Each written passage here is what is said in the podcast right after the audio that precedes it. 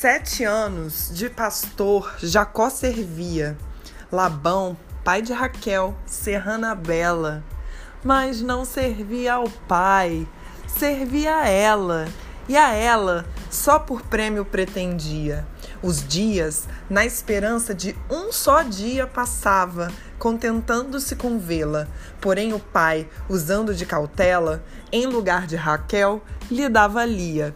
Vendo o triste pastor que com enganos lhe fora assim negada a sua pastora, como se a não tivera merecida, começa de servir outros sete anos, dizendo: Mais servira, se não fora para tão longo amor, tão curta a vida.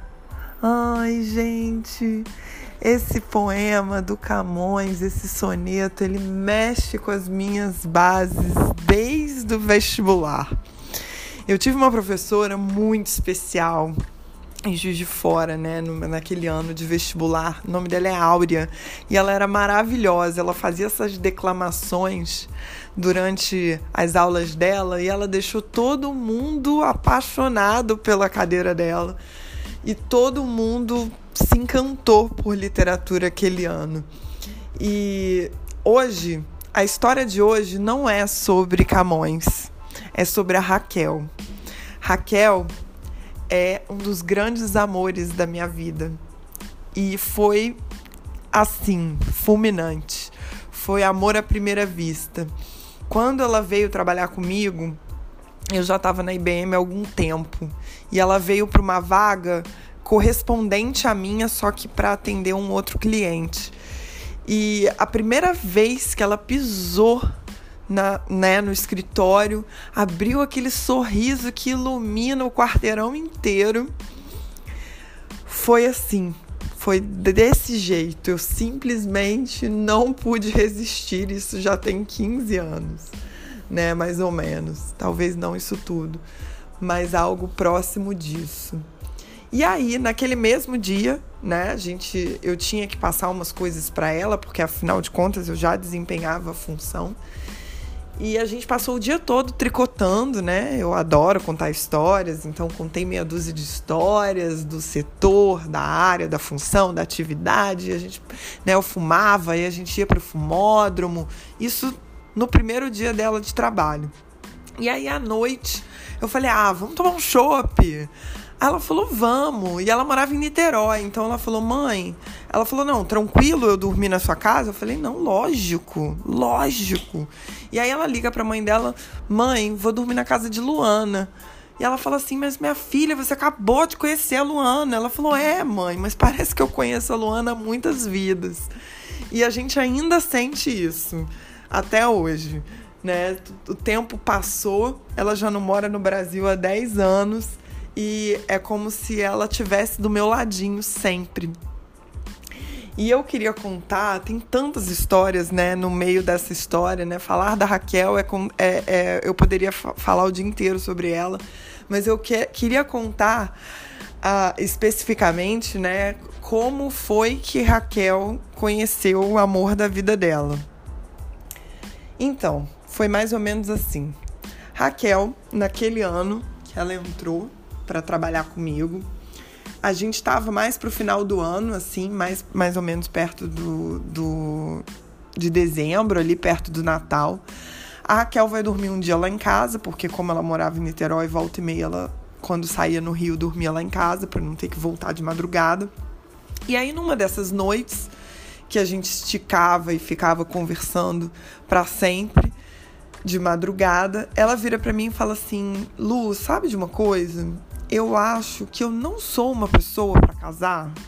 Eu não sou uma pessoa que vai seguir esse protocolo, que veio com essa com essa energia. Eu falei, gente, mas por que, amiga? Ela falou, ah, eu nunca encontrei alguém que me empolgasse tanto a ponto de eu abrir mão da minha liberdade. Eu fico com os caras, até já namorei um, uma vez, não muito tempo e também nem tão sério. E assim, eu simplesmente não me identifico. Eu falei, amiga, seu chakra tá super bloqueado. Vamos usar o solstício e a força solar para desbloquear o seu chakra. Ela, e ela, óbvio, entrou na minha e, e a gente ficou desenhando o que, que poderia ser esse desbloqueio de chakra. Na mesma época, ela ia receber um gringo na casa dela, um amigo da prima dela.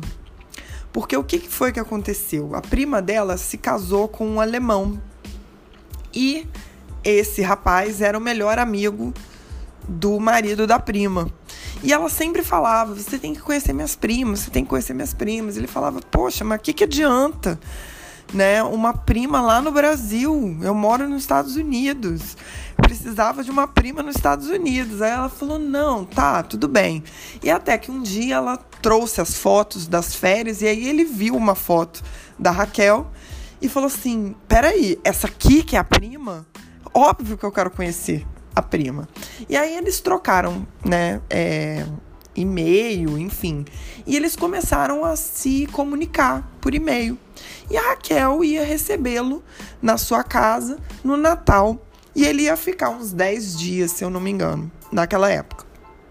E aí ele tava para chegar e ela não tava muito empolgada, porque não é muito estilo dela. A Raquel é virginiana muito racional, muito engenheira, né? Muito é, sistemática. Não, não é sistemática a palavra, mas muito racional. Acho que racional é uma boa, é um bom adjetivo.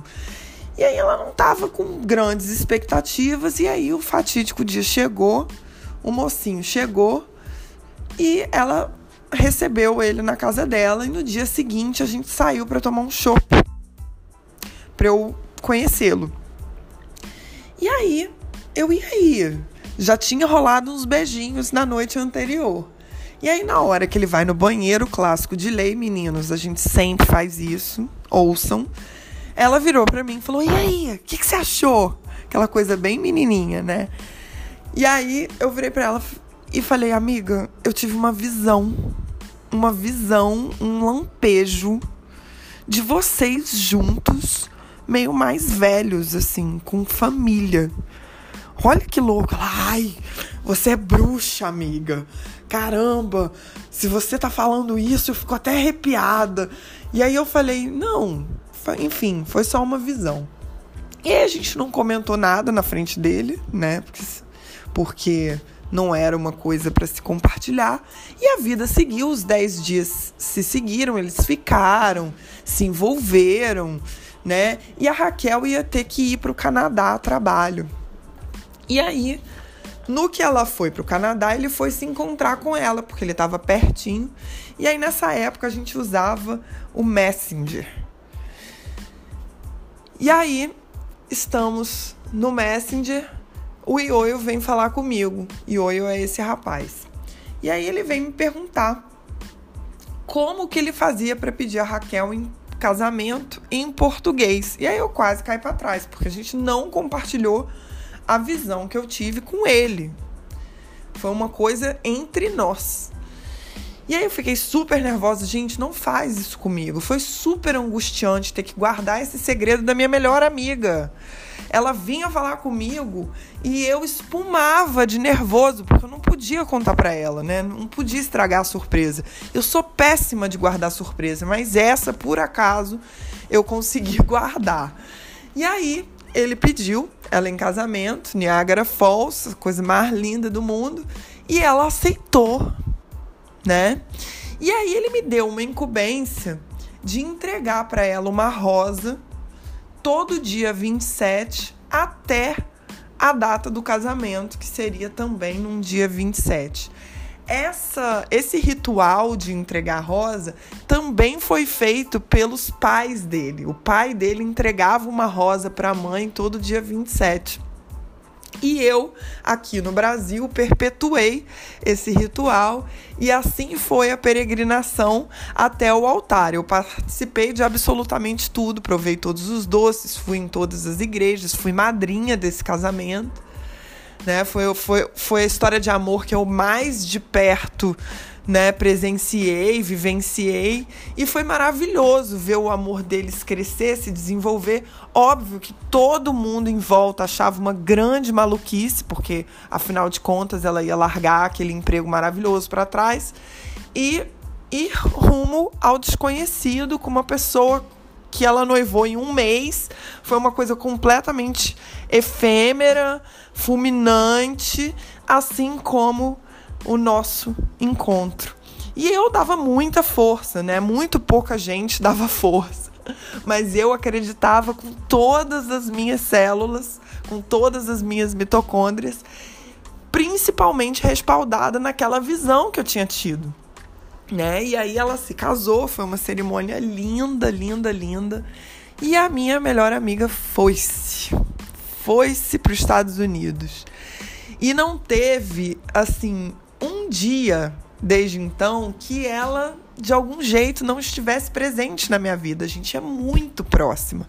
Inclusive, no meu primeiro casamento, ela não pôde vir, né, por, enfim, muitas razões pessoais. Eu, óbvio, fiquei muito arrasada. Foi, foi, uma, foi uma dor muito grande, mas ela tinha, né, muitos motivos. Ela tentou de tudo, mas ela não conseguiu vir. E ela participou de todas as minhas decisões por WhatsApp e foi muito presente. Mas eu confesso que até o último momento eu achava que a Raquel ia aparecer, ia brotar naquele, né, naquele evento.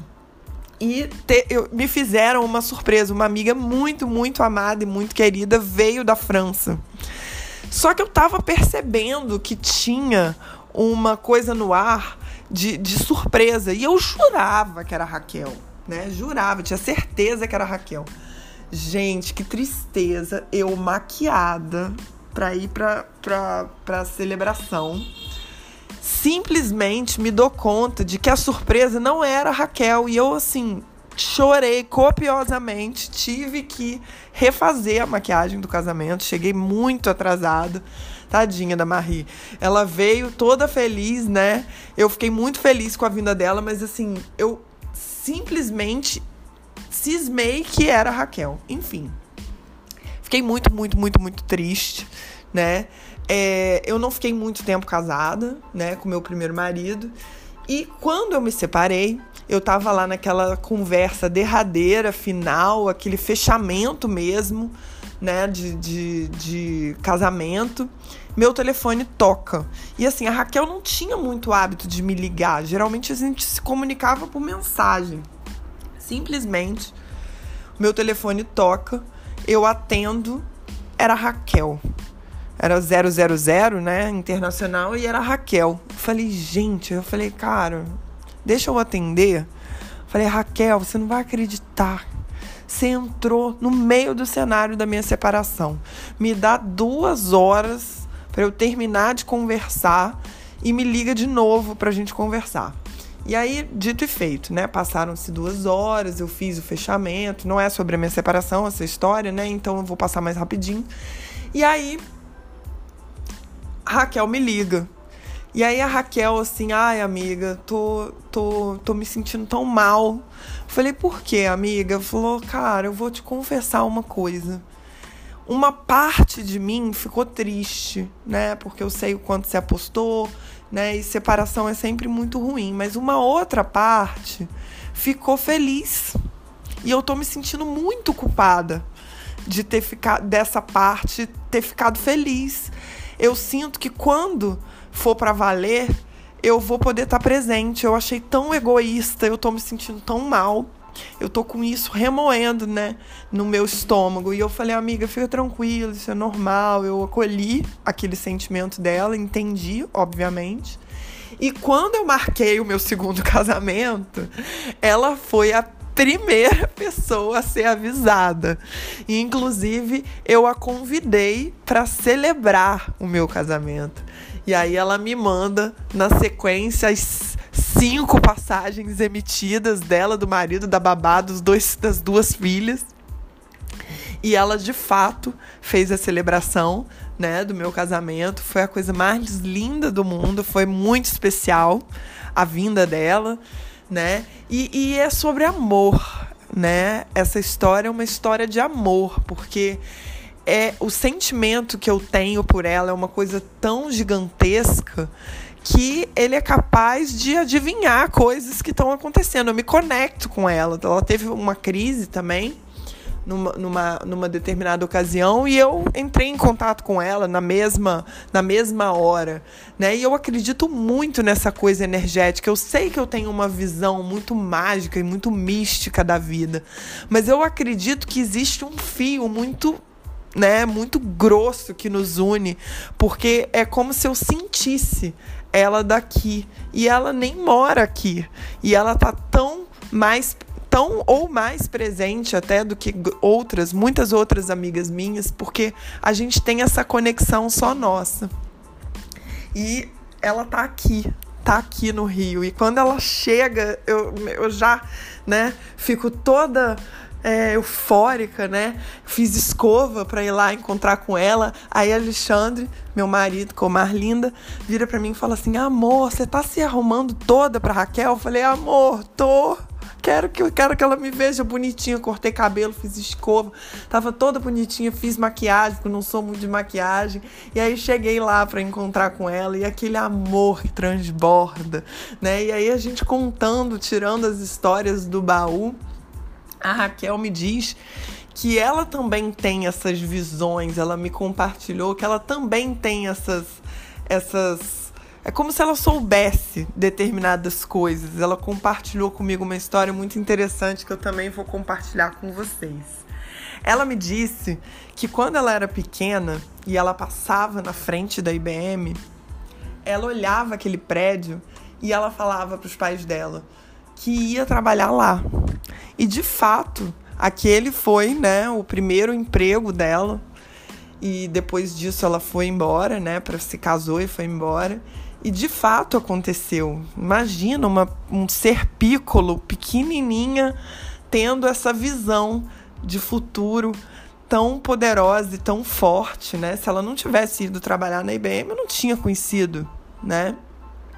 E a outra visão que ela teve, que também tem a ver com essa história, foi quando ela estava na faculdade, ela se inscreveu num desafio Sebrae e o prêmio era uma ida para o Vale do Silício. E aí ela, que não sabia onde era o Vale do Silício, ficou com isso na cabeça muito forte. Ela assim, gente, por, não sei porque eu acho que eu vou trabalhar no Vale do Silício.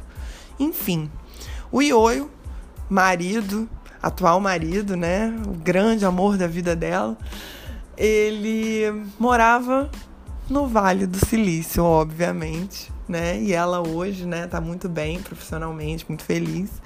E essa é a nossa história de amor, a história de amor de todo mundo, né? Essa vida que trança, que, né? A vida é a arte dos encontros e esse foi um encontro na minha vida muito especial. Amo de paixão com todas as minhas mitocôndrias. E essa é a história de hoje, gente. Um beijo para vocês. Se vocês tiverem ideias ou lembrarem de histórias boas, me mandem entre em contato comigo, lpcout, C-O-U-T, arroba hotmail.com. Gratidão, grande beijo para vocês. Até a próxima. Até a próxima história.